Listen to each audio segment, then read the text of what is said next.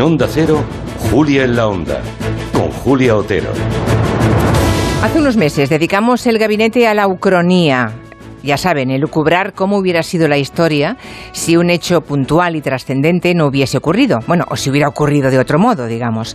Hoy es inevitable pensar en una ucronía reciente. Imaginemos que el diputado casero no se equivoca al pulsar dos veces en su ordenador a favor de la reforma laboral del gobierno de Pedro Sánchez. A partir de aquel 3 de febrero, todo hubiera sido tan distinto que hoy no estaríamos hablando de la despedida de Pablo Casado nadie de los suyos le hubiese apuñalado.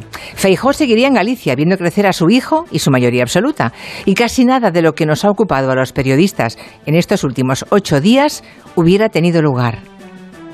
Ay, el papel del azar nunca debe ser subestimado, ni en la vida personal ni en la vida colectiva. Pero Casero se equivocó. Y hoy Casado se ha ido con los apoyos que caben en un ascensor. Los suyos le han aplaudido esta mañana en el Congreso, sí, pero el cinismo traspasaba la pantalla y helaba la sangre a cualquiera con la mínima capacidad de empatía.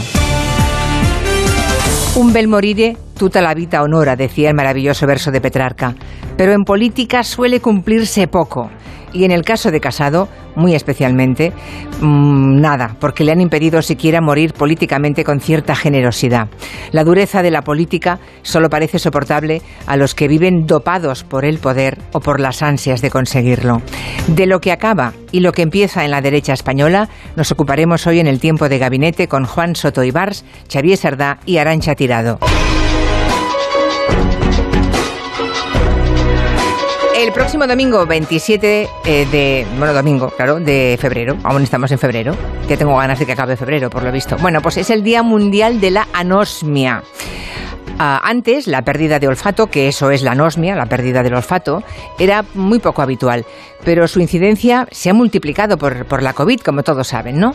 Hoy, en el tiempo del especialista, hablaremos de anosmia, también de otras alteraciones de olfato y gusto, con la doctora Adriana Izquierdo, que es una experta de referencia en esta materia. Anda. ¿Así que es esto? Es la primera vez que lo escucho. Si conocen ustedes este sonido, entonces sabrán de qué hablamos. Tinder, la famosa aplicación del ligoteo. Este es el sonido del aviso más deseado. A esto le llaman match, o sea, alguien que te gusta acaba de corresponderte. En lo esencial, la liturgia sigue siendo la misma que cuando salíamos de fiesta a bares o a discotecas. Bueno, eso dicen al menos los adictos a Tinder. Pero a la vez, este es un mundo en sí mismo. Tiene su lenguaje propio, sus convenciones y, por supuesto, sus peligros.